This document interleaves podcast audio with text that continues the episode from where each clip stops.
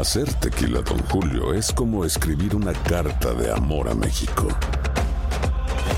Beber tequila, Don Julio, es como declarar ese amor al mundo entero. Don Julio es el tequila de lujo original, hecho con la misma pasión que recorre las raíces de nuestro país. Porque si no es por amor, ¿para qué? Consume responsablemente. Don Julio Tequila, 40% alcohol por volumen, 2020. Importado por Diageo Americas, New York, New York. Bienvenidos al podcast de Buenos Días América, la revista radial más completa para los hispanos. Política, salud, economía, tendencia y deporte son algunos de nuestros temas. Bienvenidos.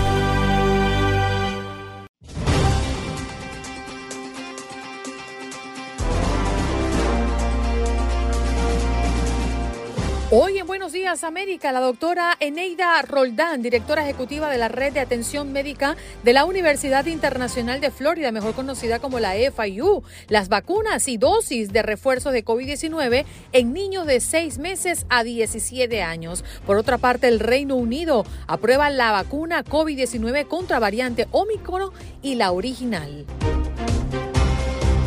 También tuvimos la oportunidad de conectar esta mañana con nuestro periodista desde Houston, Gabriel Preciado, y nuestra periodista de Univisión, Tiffany Roberts. ¿Qué está pasando entre el gobierno de Ortega y la Iglesia Católica de Nicaragua?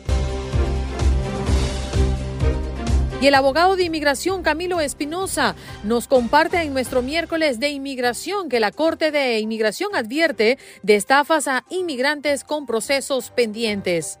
¿Qué debe usted hacer o cómo puede ponerse en alerta? Además, ha respondido las preguntas de todos nuestros oyentes que han llamado a nuestro número en cabina o que han compartido sus inquietudes a través de nuestro chat en nuestro canal de YouTube. En los deportes, Aldo Sánchez, que vino con los resultados del béisbol de las grandes ligas. Además, tuvimos la oportunidad de conversar de la UEFA Champions League, que está en su etapa previa, y también todo lo que está pasando en la NFL a propósito de su pretemporada. Otros temas alrededor del mundo deportivo. ¿Qué pasó? ¿Qué pasó? ¿Qué pasó? Mientras usted dormía. Mientras usted dormía.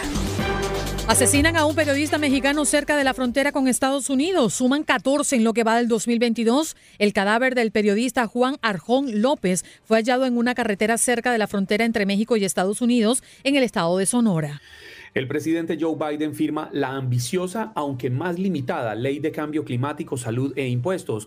Con una modesta ceremonia en la Casa Blanca, el mandatario puso en vigencia la llamada Ley de Reducción de la Inflación, la pieza final de su ambiciosa agenda legislativa y a la que los demócratas esperan que mejore la imagen principal de cara a las elecciones de mitad de periodo y una posible campaña para la reelección en 2024. El Servicio Secreto dice que Colombia y Perú son los nuevos líderes de la falsificación de dólares. Esta agencia federal asegura que los dólares copiados con tecnología de punta en Sudamérica están llegando a negocios legítimos de Estados Unidos. En tanto, las autoridades de Colombia y Perú han desarticulado varias bandas criminales, una de ellas liderada por una mujer de 61 años. Más económicos, la FDA aprueba acceso directo a aparatos para mejorar la audición. Se estima que 30 millones de estadounidenses podrían beneficiarse de estos dispositivos que amplifican los sonidos para personas con problemas de audición, pero actualmente apenas uno de cada cinco los usa, en gran parte por los costos asociados a su compra. Una nueva regulación de la FDA elimina gran parte de esos obstáculos. El gobierno de Nueva York endureció las restricciones para la venta de armas de imitación y juguetes que prohíbe la venta de aquellas que tengan colores similares a las armas reales. Reaparece el líder de la luz del mundo y no habla de su caso de pederastia. Yo no veo una celda de cuatro paredes, dijo Nason Joaquín García en una llamada telefónica desde una cárcel de Los Ángeles, California. Este jueves se realizará la última audiencia de su caso criminal para establecer el monto que le pagará a sus víctimas por diversos gastos que ellas han hecho.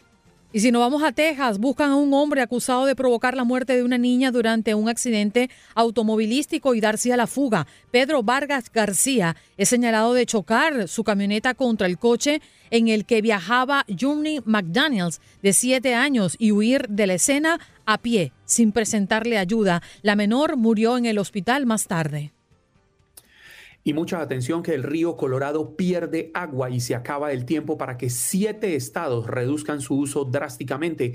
El cambio climático está secando al río Colorado, impactando a estados que juntos suman una población de 60.9 millones de habitantes. Los escollos en las negociaciones entre las autoridades para reducir el uso de agua ha llevado a acusaciones sobre lucrarse con la sequía.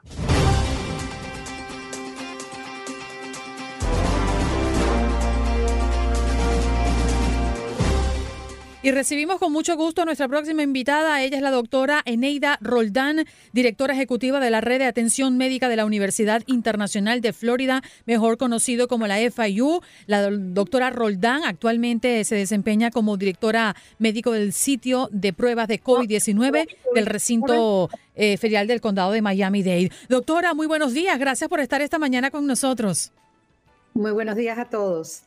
Bueno, el regreso a clases, una semana muy importante para las familias, esta que ya está corriendo progresivamente. Los estados y condados están incorporándose a la actividad escolar, pero los estudiantes regresan a los salones de clases también para eh, el semestre de otoño bajo nuevos protocolos por la pandemia del coronavirus. Y esto es lo que sabemos, ¿no? Sobre los protocolos de COVID-19 en los distritos escolares de la región. Las vacunas, doctora, muy importante para este regreso a clases.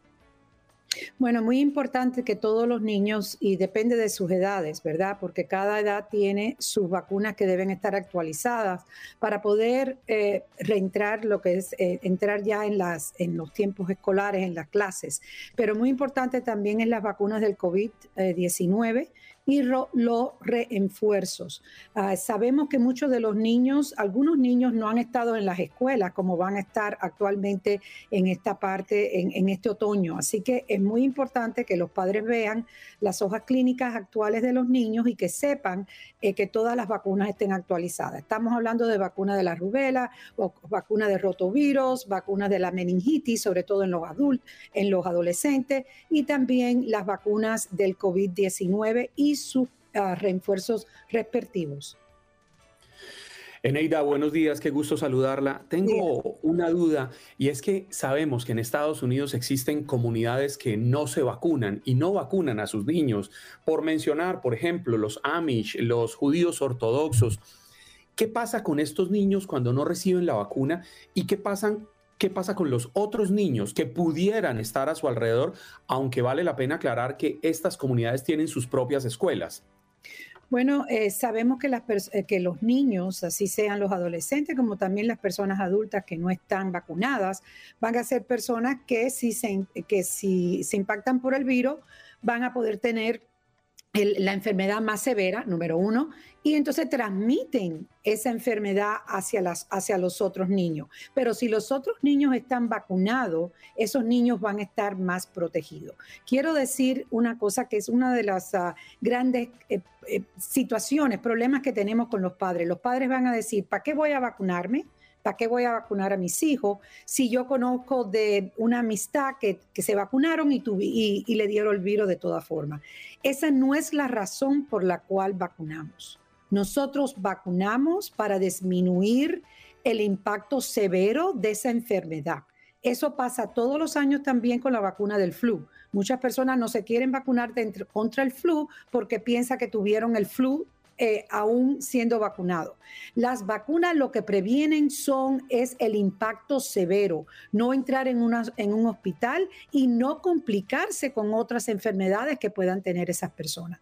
Así que es muy importante de que no piensen que no van a tener la enfermedad, pero que si le da la enfermedad va a ser menos severa. Doctora, eh, yo quiero preguntarle eh, específicamente cuáles son las directrices que se está siguiendo para la vacunación entre niños de, de 5 eh, a 12 años y luego para los adolescentes, efectivamente, cuál es en este momento. Bueno, tienen que antes que antes que nada tienen que ver si tienen las vacunas de la infancia. Quiere decir, aquellas vacunas de la, de la rubela, del mumps, etcétera. Eso es muy importante de que estén actualizadas. Actualizada quiere decir que tengan los refuerzos. La hepatitis, muy importante también. lo que es la, la hepatitis, rotovirus, sobre todo en los niños más pequeños. La meningitis en los adolescentes, sobre todo aquellos adolescentes que entran ahora en las escuelas, en las universidades, que sabemos que están en un medio ambiente, que, hay muchos, muchos estudiantes en los dormitorios, etcétera. Y ahora también el COVID, el COVID-19. Así que depende de las edades, tienen que ver cuáles aquellas vacunas que deben estar actualizadas. Pero muy importante porque vuelvo a lo mismo, lo que las vacunas hacen es prevenir una, una, enfermedad severa. Y muy importante, sabemos que nuestros hijos eh, no estuvieron en los colegios en el año 2020, 2021 y perdieron muchos días de las escuelas. Y estamos lidiando con otra pandemia que quisiera decir, que es la pandemia de aquellos niños que han estado aislados y que no se sienten bien. Quiere decir, tenemos que volver a la vida normal. Y la mejor forma de hacerlo es seguir lo que es las medidas preventivas y las medidas de salud pública.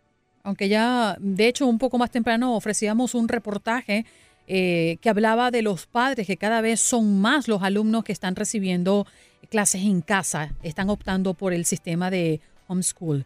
Eh, doctora, si le parece, le voy a cambiar el tema de manera ligera porque el Reino Unido es el primer país en aprobar una versión actualizada de la vacuna COVID-19 de Moderna, que se dirige a dos variantes del coronavirus, la Omicron y el virus original del 2020. Y es que hay mucha expectativa porque algo así puede estar llegando pronto a los Estados Unidos no sabemos qué es lo que nos da, si es Omicron, si es otra variante, pero definitivamente se sabe que estas variantes podrían no tener la misma receptividad con referencia a las vacunas que ya tenemos. Eh, eso es correcto. Aún quiero decir que todavía esas vacunas que están, lo que le llaman la cepa específica, no ha llegado a los Estados Unidos. Sí las estamos estudiando y pensamos que ahora en el otoño, pero en el otoño posiblemente octubre o noviembre, nos puedan llegar esas vacunas.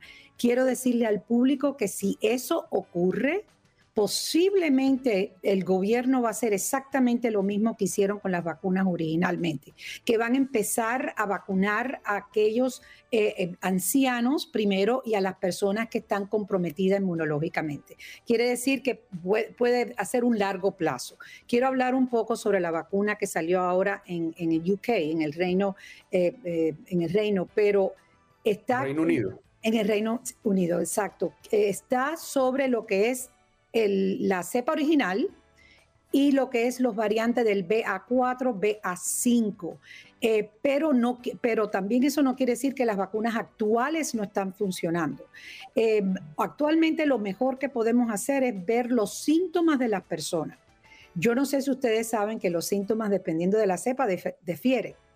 Los síntomas no son todos, todos iguales. Lo más como médico que podemos hacer es que cuando nos indican los síntomas que se sienten, podemos más o menos establecer si tenemos una cepa de Omicron, una u otra. Sí tenemos forma científica de establecer la cepa, pero no todos los lugares, todos los, los lugares, a no ser los lugares universitarios, los centros universitarios son los que pueden establecer y confirmar la cepa actual.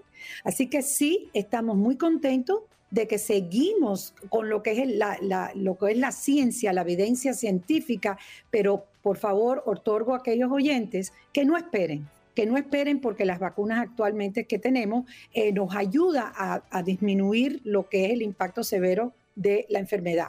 Por favor, acepten que el coronavirus va a vivir con nosotros para siempre. Y quiero también decirle que el coronavirus vivió con nosotros y ha vivido con nosotros antes que la pandemia del 2020. El coronavirus, uno de las familias del coronavirus, es el que causa el catarro común. Quiere decir, mm. estos virus no son nuevos. Lo que nos trajo una familia nueva, pero no son nuevos. Esa familia que uno no quiere. Trajeron el primo peligroso. trajeron el primo peligroso. Y como también quiero explicarles y decirles que las vacunas no son nuevas. Estas vacunas hacia el virus RNA se han estado estudiando desde los 80.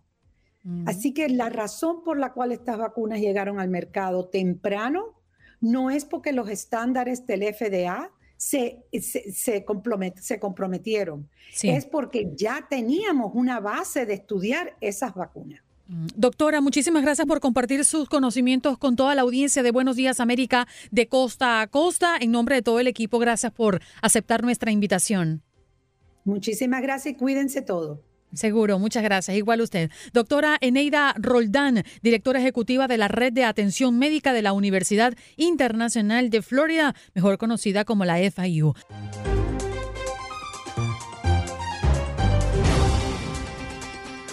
Vámonos de inmediato a Texas. Allí, Houston, está nuestro querido periodista Gabriel Preciado. Te damos la bienvenida nuevamente. Feliz miércoles para ti, Gabo. Feliz miércoles, Andreina, Tatiana y Juan Carlos. Un placer estar con ustedes. Con una sonrisa de oreja a oreja los saludo desde la ciudad espacial para hablar un poco de la situación local que está aconteciendo en este momento en Houston. Y parte de la noticia que estamos enfrentando en este momento es el hecho de que se da eh, la confirmación del primer caso de la viruela del mono en un bebé de eh, al menos dos años de edad, menor de dos años de edad. Este es por el momento un caso presuntivo porque tiene que pasar todo un proceso como lo vivíamos al inicio de la pandemia con el COVID-19. Tiene que mandarse toda esta información precisamente a los CDC para que ellos puedan confirmar de manera positiva el caso. Sin embargo, la información que proporcionaron las, las autoridades respecto a cómo es que se dio esta detección señalan que el bebé primeramente es asintomático, presenta una erupción cutánea, obviamente, que tiene que ver con lo que es la presencia de la propia enfermedad. Sin embargo, no supieron dar más detalles respecto a cómo fue que se contagió, porque el bebé no ha estado en una guardería, en una cuestión de escuela. Sin embargo, también parte de los esfuerzos que han hecho las autoridades destacan que como parte de las medidas que se ofrecen es poderle dar en este caso a los contactos en rastreo, ofrecerles la vacuna por la cuestión de protección. Y esto pues nos pone en la lupa porque sería el primer caso, en caso de confirmarse de forma positiva, que se registra aquí en la ciudad de Houston dentro de lo que son los límites del condado Harris y pone la alerta a las autoridades porque hasta el momento tenemos más de 200 casos ya registrados en la ciudad de Houston. A nivel estatal, estoy viendo que las cifras que nos está dando el CDC son de 1048, lo que ubica a Texas en uno de los estados que mantiene más casos en el país.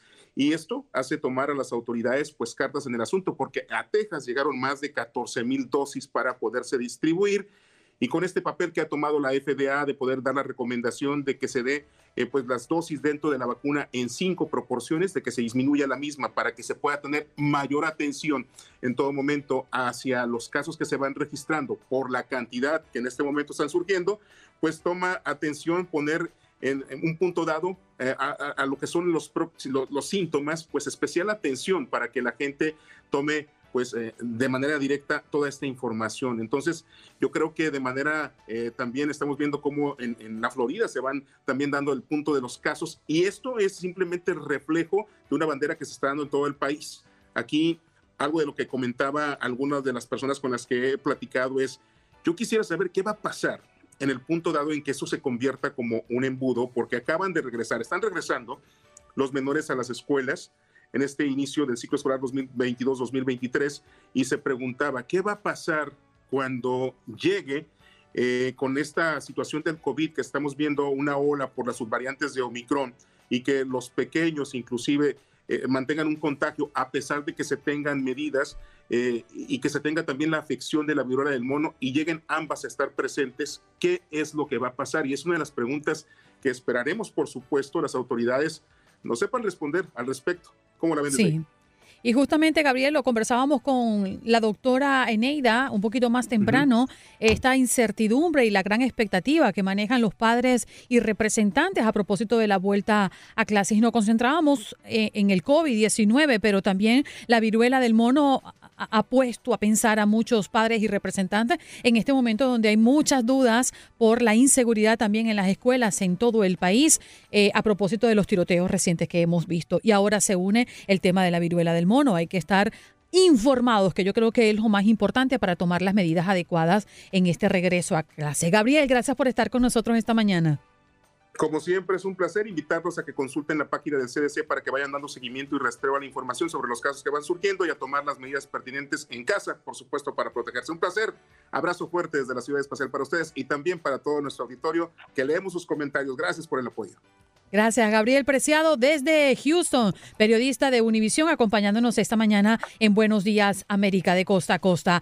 Nos vamos con otra colega y es un placer enorme recibirla nuevamente en Buenos Días, América. Ella es Tiffany Roberts. Muy buenos días, Tiffany, ¿qué tal estás? Muy buenos días, eh, aquí amaneciendo con ustedes, siempre un placer. Gracias por la invitación. Gracias a ti por conectar con nosotros. Y lo hemos planteado, Tiffany, como pregunta del día, ¿no? Porque crecen las críticas al Papa Francisco por su silencio ante el asedio a la Iglesia Católica en Nicaragua. El gobierno de Daniel Ortega ha ordenado cerrar emisoras católicas y las fuerzas de la policía asaltaron la capilla Niño Jesús de, de, Praga para incautar equipos. Hemos visto recientemente agresiones físicas a sacerdotes, eh, profanaciones a templos e imágenes religiosas, persecuciones e insultos en medio de un rotundo silencio por parte del máximo representante de la Iglesia Católica. ¿Cómo te sientes y cómo ves a tu país, eh, Tiffany, a propósito de este desastre que, estamos viendo desde acá? Sí, gracias por poner a Nicaragua en la agenda. Eh, pues además de ser nicaragüense, como periodista, pues me ha tocado cubrir eh, y hablar porque muchos de nuestros colegas, la iglesia, pues especialmente a partir de, de la pandemia estaba usando medios locales, se apoyaba con cables locales para transmitir todos sus mensajes y pues todos, todos los espacios han sido cerrados.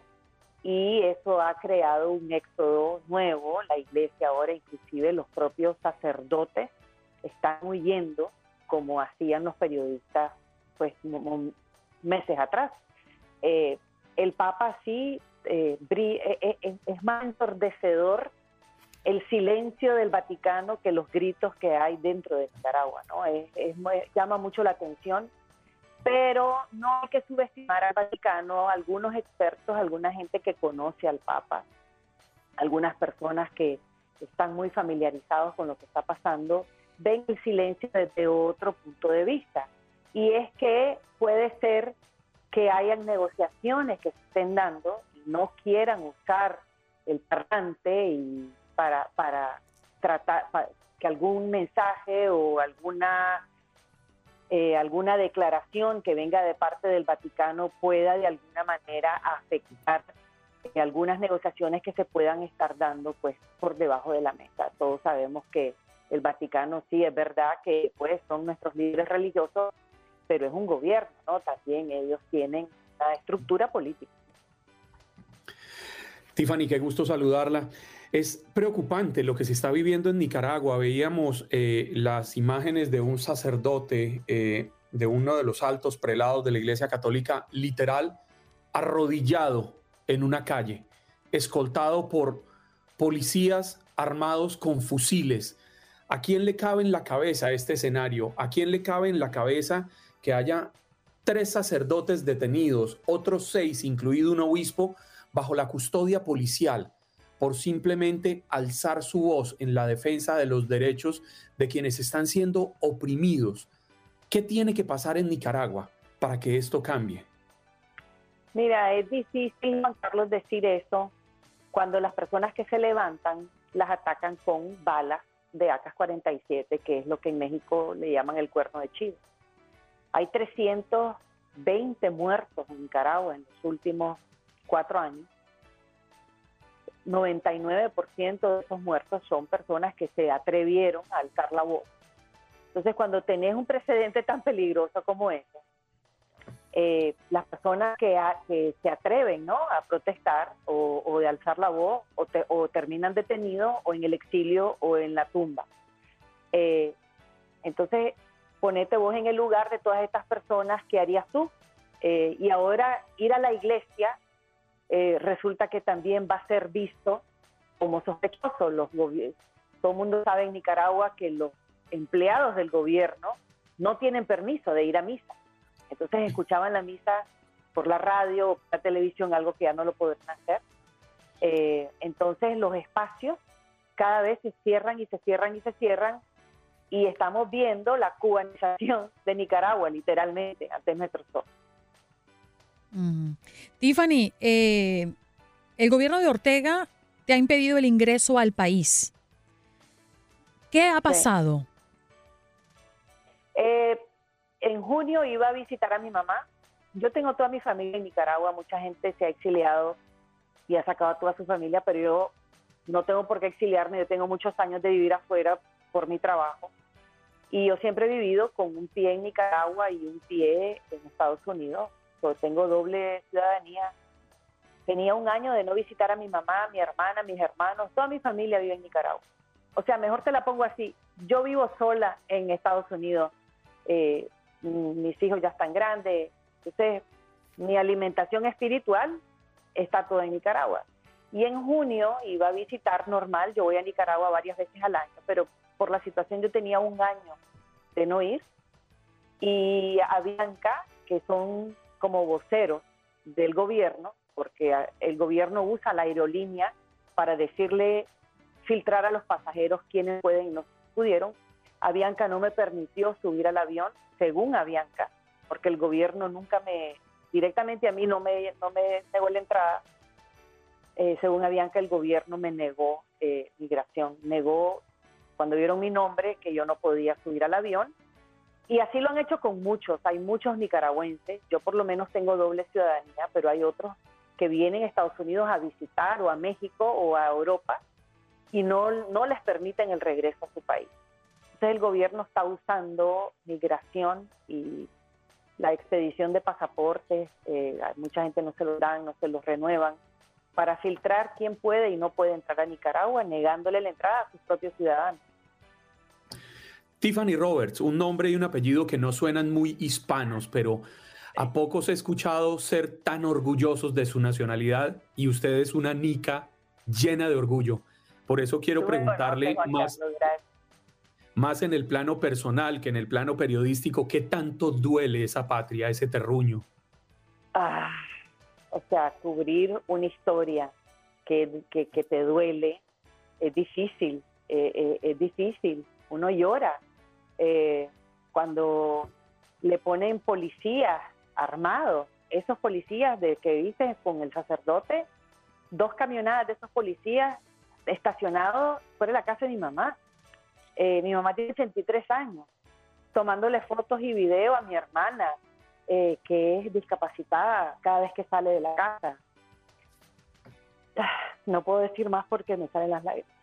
Claro, y lo entendemos perfectamente, Tiffany. Eh, me hace recordar a lo que hemos vivido por los últimos años en Venezuela, donde eh, la mejor herramienta y, y, la mejor manera que tienen estos delincuentes de gobernar es mm, asediando a nuestro pueblo, intimidándolos, y de esa manera pues hacerse sentir no eh, el poder que tienen y cómo no vale nada la vida de nuestra gente que se dispone a salir a las calles a protestar porque pasan hambre y porque sus necesidades básicas no están siendo cubiertas es decir el derecho que todos tenemos de vivir en un país libre y eso no los están coartando. Tus últimas palabras, nos queda solo un minutico, Tiffany. Sé que es muy difícil hablar de tu país en este momento, pero creo que el mundo entero está observando lo que pasa en Nicaragua.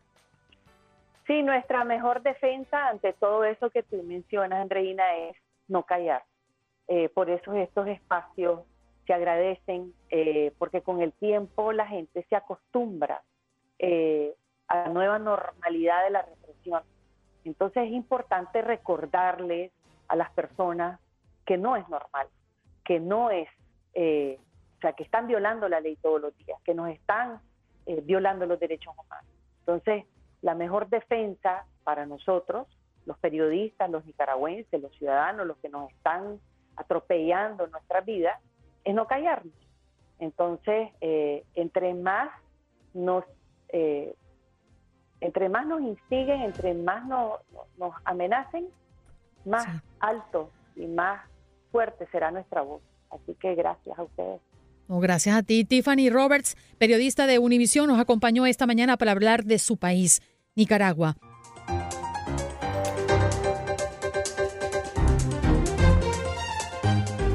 Y llegamos a nuestro miércoles de inmigración. Si usted tiene preguntas para el abogado, llame ya al 1-833-867-2346. Y si está en nuestra conexión de YouTube, puede escribir acá en el chat y alguno de nosotros, por supuesto, tendrá la amabilidad de leerlo por usted. Damos la bienvenida a Camilo Espinosa, abogado de inmigración, y ya está con nosotros en este espacio tan querido por toda la audiencia de Buenos Días América de Costa a Costa. Camilo, muy buenos días, ¿qué tal?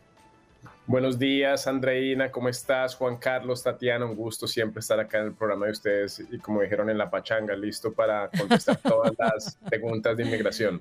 Bueno, Camilo, las estafas, siempre hay que estar alerta eh, ante esas personas que están buscando apropiarse de lo que no les corresponde, pero la Corte de Inmigración ya lo ha advertido, estas estafas a inmigrantes con procesos pendientes. ¿Quiénes están siendo estafados y cómo lo están haciendo?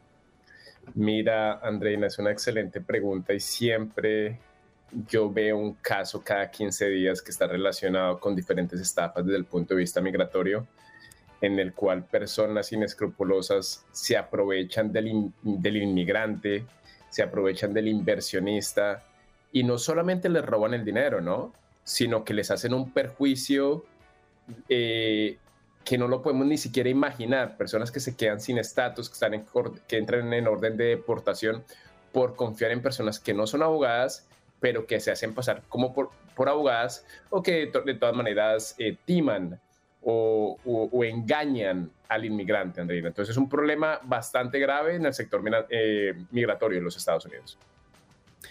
Pero la gran pregunta que uno se hace, Camilo, es cómo poder identificar a este tipo de personas, porque yo le puedo decir, hablamos de inmigración diariamente en este programa y fácilmente yo podría caer en las garras de una persona que se haga pasar o por un abogado o por un paralegal, porque no tengo las herramientas para saber cómo identificarlo, cuál es el camino.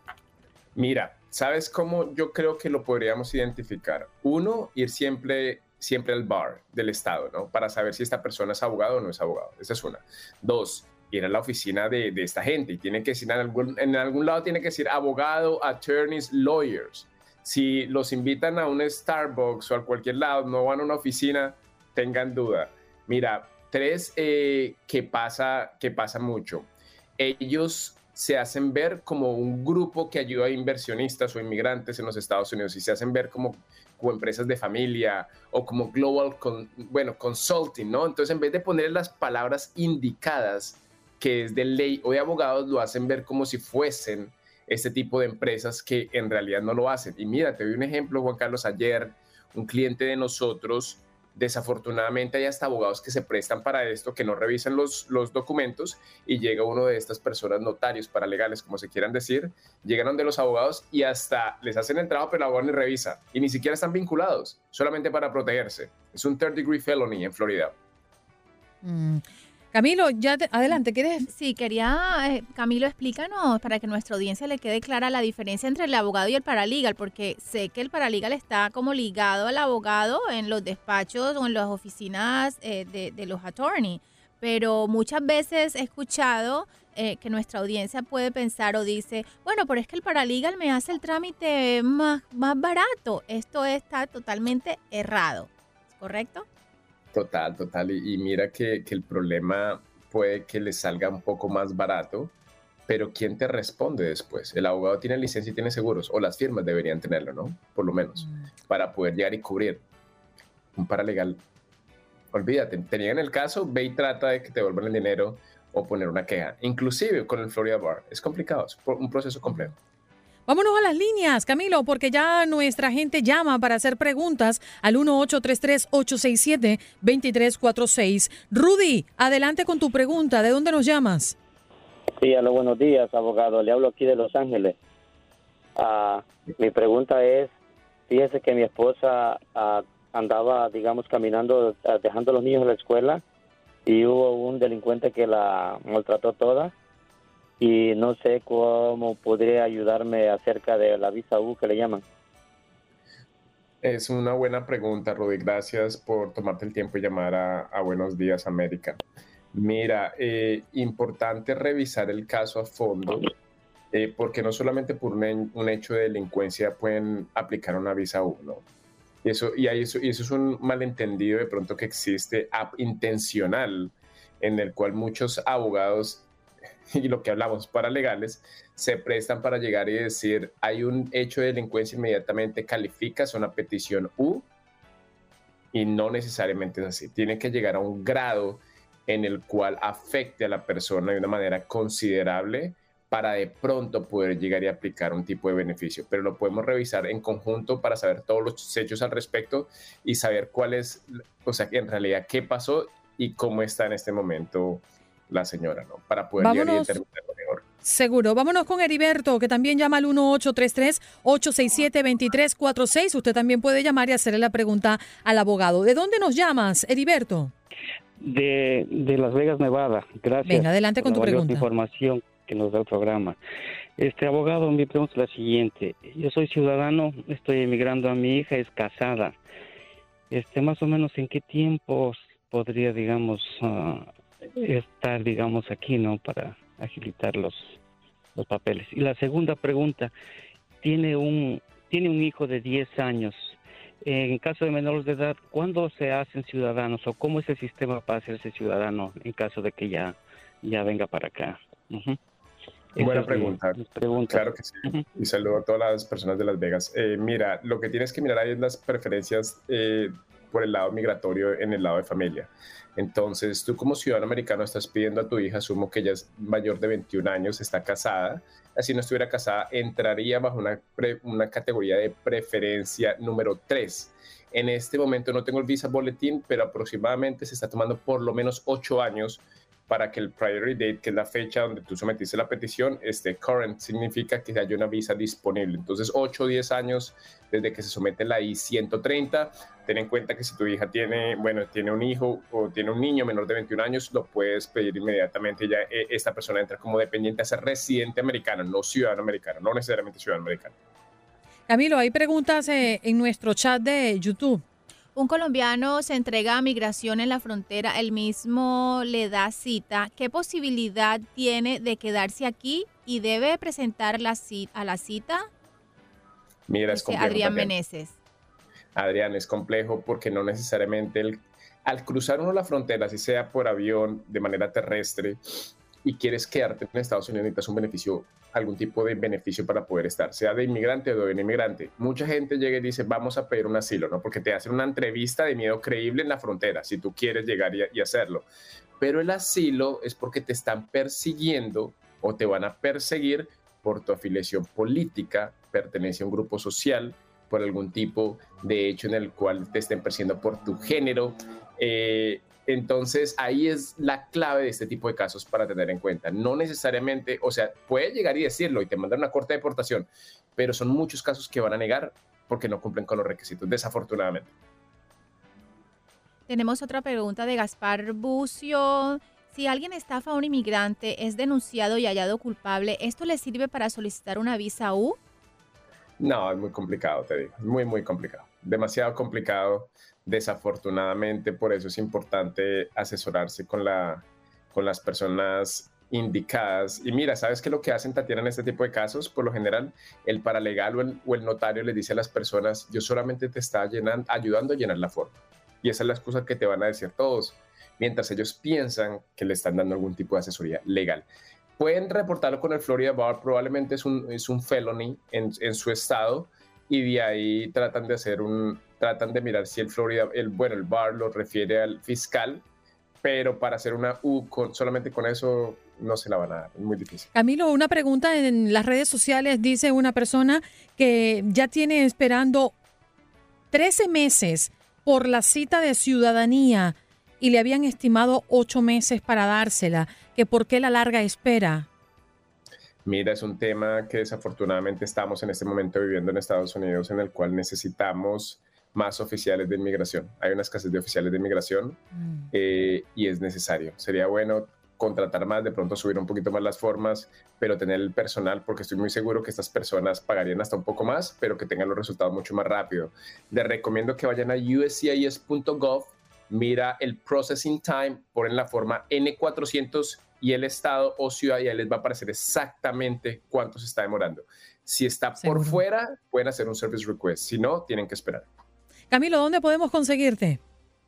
Mira, nos puedes conseguir a nuestro web, en nuestro website www.loigica.com, que es L-O-I-G-I-C-A.com, o a mi WhatsApp, que es mucho más fácil, que es el 1-305-726-1537, Andreina. De acuerdo. Gracias, Camilo, por estar esta mañana en nuestro miércoles de inmigración. A ustedes que tengan una excelente mañana y un excelente miércoles. Estás escuchando el podcast de Buenos Días América, la revista radial más completa para los hispanos. Escúchanos en las diferentes plataformas: Euforia, Spotify, TuneIn y iHeartRadio. Tu DN Radio. Vivimos tu pasión. Como dicen los grandes, la liga se gana partido a partido. Partido a partido. En Buenos Días América, Contacto Deportivo.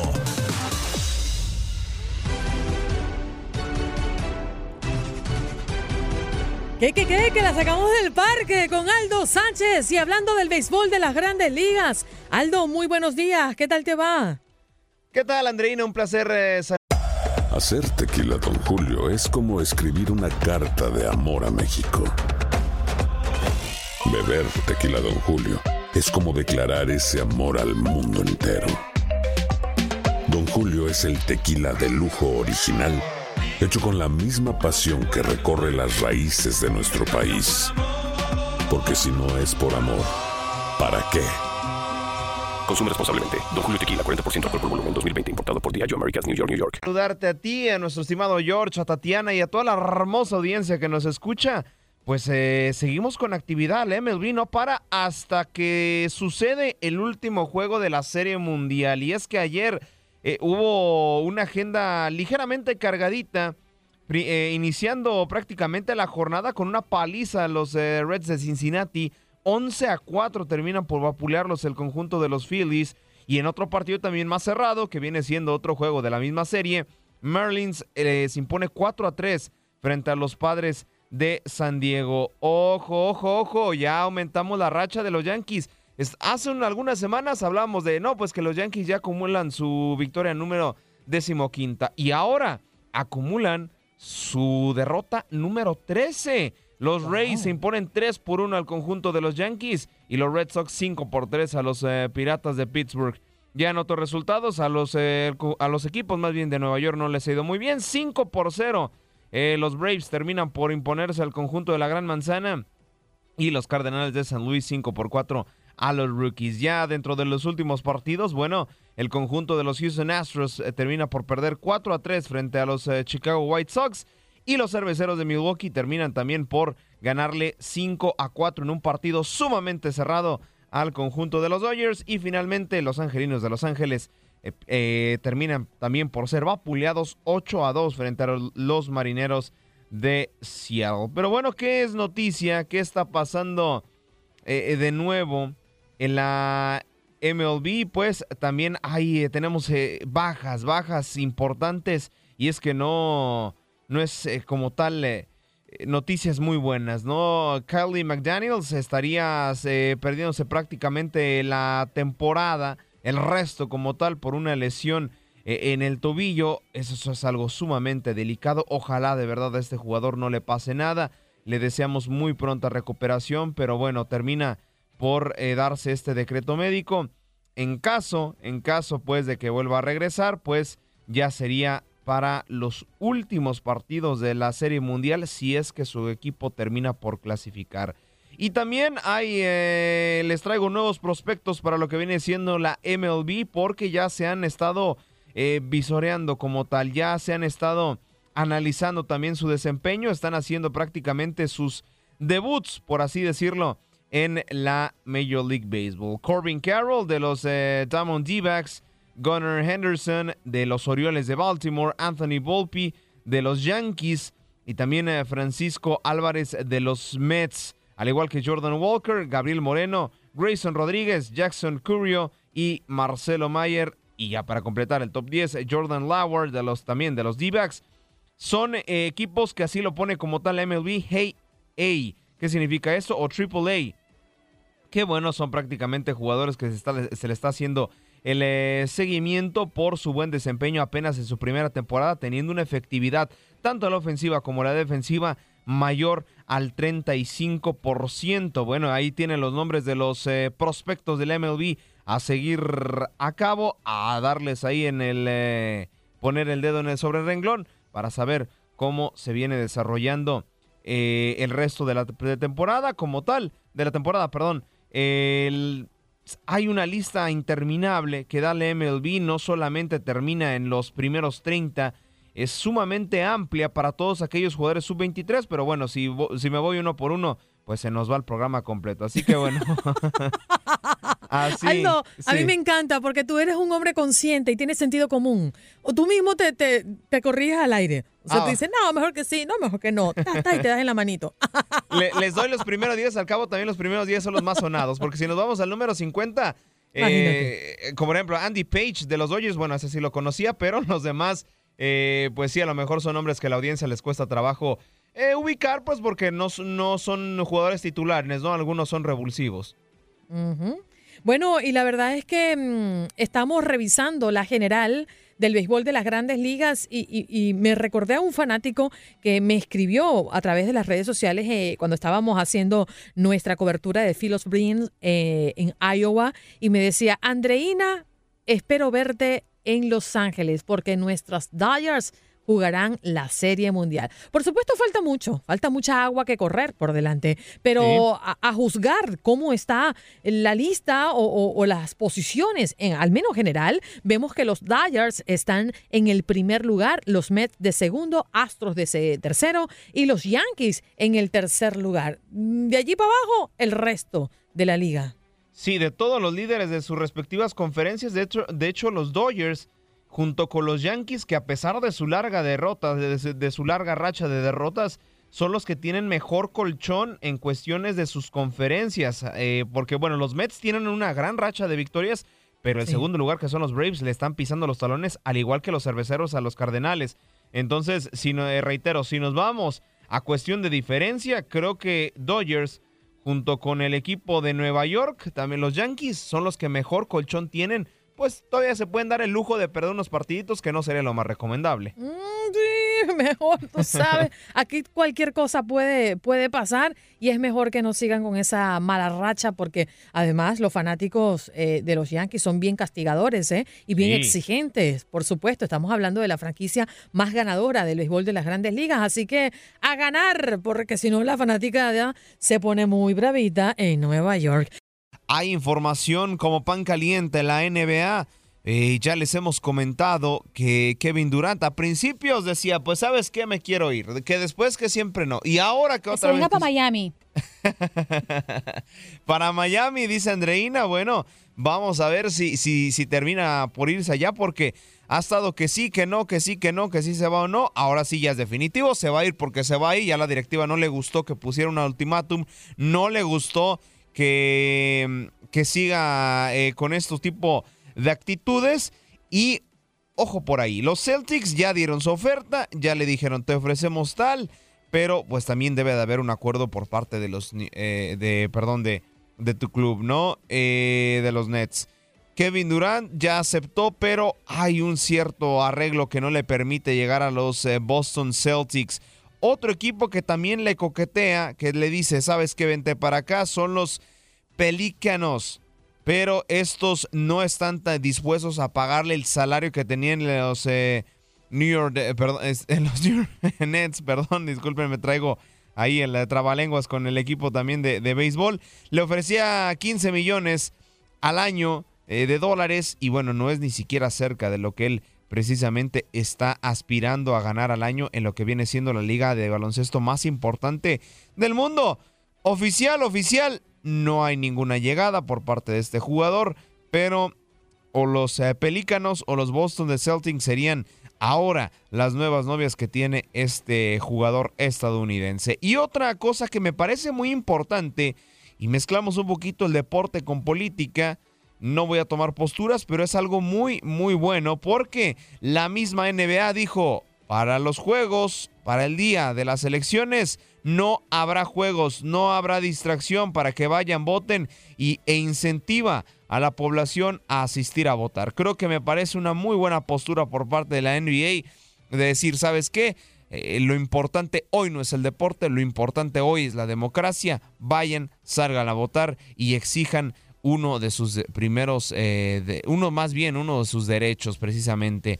Y bueno, así por lo menos las cosas en la NBA, lo que pasa con Kevin Durant y lo que la NBA ha dado a conocer mediante su calendario oficial. Y pues por si ayer no sintonizaron, solamente les recuerdo de manera rapidísima que Dallas contra Lakers es el duelo que más se dislumbra para lo que será el día de Navidad. Es el gran, la gran fusión para ese 25 de diciembre. Y pasámonos, dejamos un poquito el esférico para irnos a las ruedas. Y es que el Tour de France no hay actividad hoy, pero hay una noticia importantísima.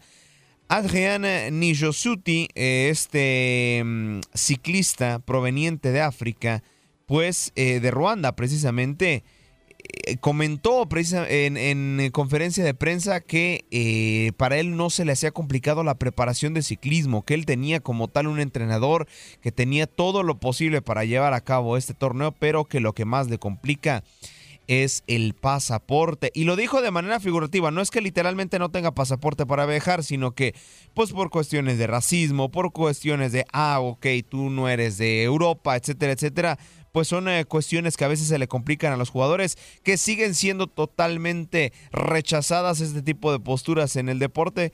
Bien sabemos que es un escaparate para todo el mundo para no ser discriminado ni de ningún tipo de índole, porque bien el deporte no discrimina. Y sí, así es como Niyoshuti ha salido a dar declaraciones eh, ya de 35 años, es un atleta con ya experiencia, pero que sí, él considera que el máximo obstáculo que tiene un atleta no proveniente de Europa o no proveniente de América es precisamente el pasaporte y lo ha estado sufriendo por cuestiones de racismo este ciclista africano. Desafortunado, pero bueno, ojalá, ojalá de verdad, eh, pues bueno, el Tour de France no podría tomar como tal acciones sobre el caso, pero sí, eh, pues bueno, ojalá, ojalá mejoremos como sociedad y bien, ojalá mejoremos en el deporte esos aspectos que sinceramente ya en el siglo XXI me parece un poco absurdo como tal abordarlo que el racismo siga siendo un tema sobre la mesa dentro del deporte. ¿Voz de Ultratumba o Aldo Sánchez? Bueno, es que es la camarita del eh, buen George, es que me la, me, la, me, la, mm. presta aquí para dar este informe, así que bueno, George se, se autodenomina, perdón, como la voz de Ultratumba, pero ahora sí que estoy como un prestanombres. Sí, la verdad es que me tienes un poco confundida, pero bueno, con además el, el datazo que nos... Juan Carlos, escucha esto, porque Tatiana se estaba. Ok, ok. Nos llamó un oyente y nos dijo que Jorge posiblemente se iba de Buenos Días América, ah, porque le estaba gustando más Inutilandia. Uy, uy, uy, uy, Pues no. Mire, yo le tengo un dato más fidedigno. ¡Ah! Ah, caray. Puede quedar así. Más confiable. ¿Qué pasó? No se va. No se va. No ah, se va. Aquí se queda. y aquí se queda y vamos a ver si suena y estalla la salva de aplausos. Aquí se queda no por usted, Andreina, no, por Tatiana, no. no por Aldo, no por mí, se queda por Etel Colato. tú sabes, tú sabes, muy bien. Ahí tiene. Bueno, Aldo, ¿con qué nos vienes en Información Deportiva? Bueno, eh, ¿qué es lo que está pasando en cuestión de la National Football League? Lo prometido es deuda. Pues, eh, como saben, ya arrancó, ya arrancó lo que viene siendo la mejor liga de fútbol americano eh, del mundo. Y es que desafortunadamente para nuestros hermanos mexicanos eh, ya no tendremos representante eh, precisamente en los LA Rams, en el equipo campeón. Hoy anunció el equipo de Los Ángeles que Luis Pérez termina contrato con el equipo, se va este campeón de fútbol americano. Eh, tiene novias, y con novias me refiero a equipos que lo han eh, contactado para unirse precisamente a sus filas. El caso más reciente no se tendría que mudar de ciudad, no tendría que cambiar estilo de vida. Sería específicamente en el conjunto de los Chargers o se quiere mover unas cuantas millas se iría a los 49ers de San Francisco. En California por lo menos se queda este mexicano, pero ya no estará más en la fila del de, conjunto campeón del Super Bowl. En otras noticias nos vamos desde hasta la otra costa porque el, eh, uno de los jugadores también eh, ofensivos, eh, Beckton, del conjunto de los Jets, también se perderá por lo menos la pretemporada por una ligera molestia de rodilla. Es simplemente una advertencia. Parece ser que sí estará para el arranque de temporada, pero los Jets pierden a uno de sus jugadores grandiosos. Y por si hay audiencia, que como tal, porque es noticia la NFL, tenemos que decirlo, pero eh, si usted le gusta ir al Estadio Azteca, si tiene los recursos como tal para ir, que yo sé que todo el mundo lo tiene, eh, pues bueno, si tenía pensado ir al juego de la NFL en la República Mexicana, pues déjenme decirles que ya se acabó los boletos. Solamente en cinco horas bastaron para que se acabaran los boletos y las preventas, perdón, las reventas Compañeros, les voy a dejar ahí la, pelota votando. Más o menos en cuánto creen que está la, la, reventa. La reventa. Bueno, la verdad es que varían los precios dependiendo de dónde te sientes, pero yo calculo que entre mm, mil y tres mil dólares. Mil y tres mil dólares que viene siendo 20 mil pesos mm. mexicanos. Eh, pues sí, sí, están más o menos de ese estilo. Y tiré alto, tiré alto. No, sí, de hecho. Yo iba a decir, Andreina, que era muy exagerado ese precio, pero llegan a los. Uy. Sí, no, ya, sueldos no son eso en México? Ya, ya, los 3 mil dólares no, porque ya son 60 mil pesos mexicanos. No, pero sí, checando los datos, los más caros están entre 20 y 25 mil pesos, que viene siendo entre los mil y 1250 dólares. Wow. A mí ese estadio me encanta. Mítico el Estadio Azteca. Qué lástima que se, que se acabaron las entradas y yo no voy a comprar en reventa, no acostumbro a hacer eso, porque es que ya yo le iba a pedir un, cuartico ahí a, Aldo para que para no pagar esta día, tú sabes, ¿no? claro, aquí tienen su casa, por supuesto, y, son totalmente bienvenidos. Nada más que la, Solo que no voy a estar por esos días. no, la cosa es que estamos a seis horas de distancia prácticamente en carro de la Ciudad de México. Eh, ah. entonces, pues bueno, ahí costaría uno, una que otra lanita para ir a, la capital de la República Mexicana. Pero de todas formas, tienen a, los Miami Dolphins. Eso es, lo, eso, eso es lo importante, ¿no? No tendrían que viajar hasta acá, hasta México. Pero, eh, ¿por qué se agotaron tan rápido? Es que los 49ers de San Francisco son el segundo club más apoyado en México. Y es por eso que, bueno, se, se agotaron como pan caliente, diríamos por acá. Bueno, la verdad es que yo lo vi en el Super Bowl, así que no me dan coco todos los, mexicanos que van a ir a verlo en el estadio.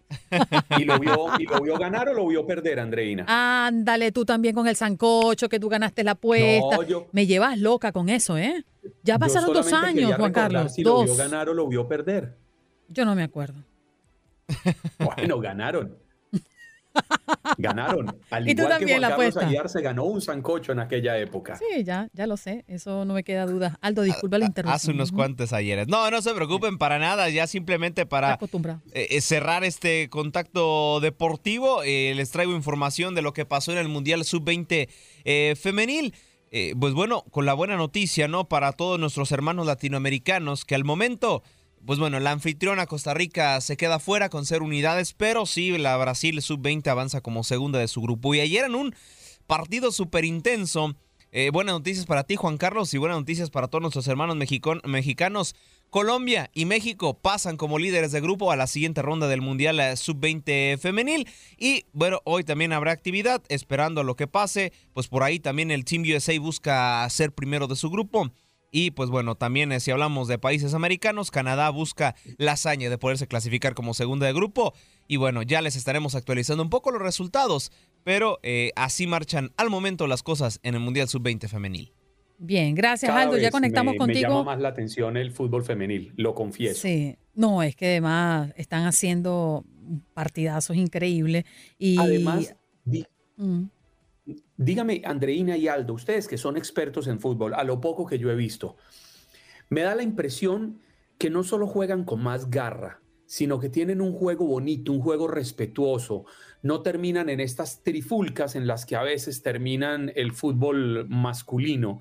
Ellas, hay una falta y no se caen a golpes, ellas entienden, eh, hay más respeto en la cancha. Más fluido y no tienen esas mañas deportivas, ¿no? Eh, ellas consumen Exacto. tiempo con posesión de pelota, no tanto fingiendo faltas. eh, pues son el ritmo de juego es mucho más hábil. Así que sí, yo también coincido mucho que, que el fútbol femenil eh, a veces no le- se le da la exposición que merece. Bueno, por aquí hay opinión de José Nava que dice Aldo que lamentable lo de Tatis Jr. Investigué ayer y según declaraciones de su padre en una entrevista ofrecida a una emisora de su país natal, le salió un hongo en el cuello y utilizó spray. Y el spray tenía esteroides prohibido. Yo, yo lo que pienso, Aldo, que ya de- después de tantos años de ver eh, casos y casos de sustancias prohibidas, vamos a, a referirnos específicamente en el béisbol, es imperdonable que un jugador de ese calibre no sepa qué come o qué se coloca. De acuerdo. Porque es que definitivamente, o sea, te está jugando la carrera, cariño. No, tú no te puedes ir a, Y- tú no puedes ir a Walmart, agarrar un spray y echártelo. Eso no, eso no funciona no así. es un novato. Sí, no. No es un novato que está empezando para no saber que hay unas restricciones y unas regulaciones y que X o Y medicamento puede tener una sustancia prohibida. Claro. Sí. Sí, la verdad es que es imperdonable, perdón, Aldo. No, no, no, solo para comentar que aparte, ponle, ok, bueno, se le fue. Aún así no es justificante porque tienen un equipo que precisamente les dan un listado, tanto en su dieta como en productos para utilizar como suplementos, o sea, lo que sea, pues bueno, también viene qué cosas son recomendables y qué cosas están permitidas por la misma liga. Y bueno, así, así por lo menos las cosas con este jugador. Así que a estas alturas de la vida, no venga usted con cuento chino, como dice mi abuela. ¿Qué nos trae Aldo en esta oportunidad? Pues bueno, vámonos y con nada más y nada menos de lo que pasó un poquito ayer en la Liga MX y lo que tendremos hoy a través de, nuestra señal, que es muchísima. Les recordamos que tenemos doble jornada. Pero ahora sí, ¿qué pasó el día de ayer? Recapitulando un poco, pues bueno, a través de nuestra señal primero a las 8 de la noche, tiempo del este. Eh, llevaron a cabo el cuento entre Mazatlán y Querétaro, donde empatan uno por uno. El conjunto eh, de la Perla del Pacífico termina empatando al minuto 87 con un gol de Osvaldo Alanís. Eh, y bueno, más tarde, eh, en vivo y en directo desde el Estadio Jalisco, y también estuvo el equipo de TUDN Radio cubriendo este evento con Gabo Sainz, Max Andalón y Jorge Rubio. Ahí el conjunto de la frontera se impone 1 por 0 a los rojinegros del Atlas, que la verdad el bicampeón del fútbol mexicano le está pegando esta pequeña campeonitis y bueno, termina por dejar eh, unidades perdón, importantes en su casa. Al igual Puebla contra Necaxa empataron 2 por 2 en un partido, la verdad, de muy buena calidad. Dos clubes que a lo mejor no tienen ese presupuesto tan llamativo, pero sí eh, despliegan un muy buen nivel de juego. Para hoy, hoy también tenemos actividad a través de nuestra señal. Pues eh, en punto de las 8 de la noche, ahí estará Diego Peña y su servilleta para llevarles a cabo este partido. Toluca frente a los Rayados del Monterrey es un duelo sumamente atractivo porque es uno contra dos. Los dos mejores del torneo se enfrentan uno a uno. Rayados en caso de que logre sacar la victoria sería, sería el nuevo líder general de la liga y del otro lado Toluca, eh, pues bueno, con un partido más quiere mantener ese liderato del torneo. Más tarde a través también de nuestra señal, Pachuca estará recibiendo a las Águilas del América. El conjunto dirigido por el Tan Ortiz quiere seguir eh, escalando posiciones y Pachuca no, no quiere dejar ir esos lugares. Y finalmente, Cruz Azul frente a Cholos, ese lo podrán vivir a través de tu aplicación Euforia. Si todavía no tienes Euforia, te digo, rapidísimo. Vas a tu bazar de descargas, busca la lupita, buscas Euforia tal cual, textualmente, la descargas. Después ingresas a la aplicación, en la lupita le das otra vez y buscas tu DN Extra. Le das en favoritos y con eso podrás disfrutar toda nuestra programación. Si no te gusta lo que hay en nuestra network, pues no te preocupes, puedes ir a tu DN Extra y tener una alternativa. Y finalmente, también, no solo tenemos Liga MX hoy, también UEFA Champions League. El Dinamo de Kiev se estará enfrentando al Benfica, donde estarán nuestros, nuestros compañeros, perdón, Gabo Sainz y Ramón Morales. Así que bueno, hoy la agenda de TUDN Radio está llenísima para que no se lo pierdan. No solo por uh, TUDN Radio, también por tu aplicación Euforia y TUDN Extra. Ahí está Aldo cargado de información. Bueno, yo estoy muy feliz porque ya estamos al regreso de la UEFA Champions League y como ya nos los comentabas desde ayer, has venido dándonos eh, esto, estos temas profundamente, Aldo. No se trata de la fase de grupos, pero ya comenzamos a oler Champions. La previa, la previa. Ya de aquí salen los que estarán en la fase de grupos, ya les llevaremos el torneo, etcétera. Perdón, Sí, la llevamos al torneo, el sorteo de los grupos, etcétera, etcétera. Así que esténse muy atentos porque hay muchísima actividad del fútbol, ¿cómo no? Seguro.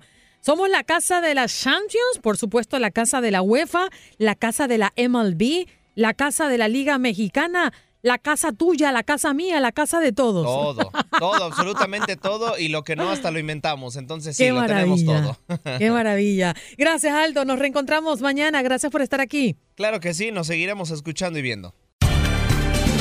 Gracias por acompañarnos en nuestro podcast. Buenos días América. Y recuerda que también puedes seguirnos en nuestras redes sociales. Buenos días AM en Facebook y en Instagram. Arroba Buenos días América. AM. Nos escuchamos en la próxima. The Home Depot tiene el regalo ideal para el papá que hace de todo por su familia. Como tener el césped cuidado y el patio limpio para disfrutar más del verano juntos. Además, te llega hasta tu puerta con entrega el mismo día. Obtén hasta 150 dólares de descuento en herramientas inalámbricas para exteriores de Milwaukee. El mejor regalo para papá lo encuentras en The Home Depot. Haces más, logras más. Orden artículos seleccionados en inventario antes de las 4 pm, sujeto a disponibilidad.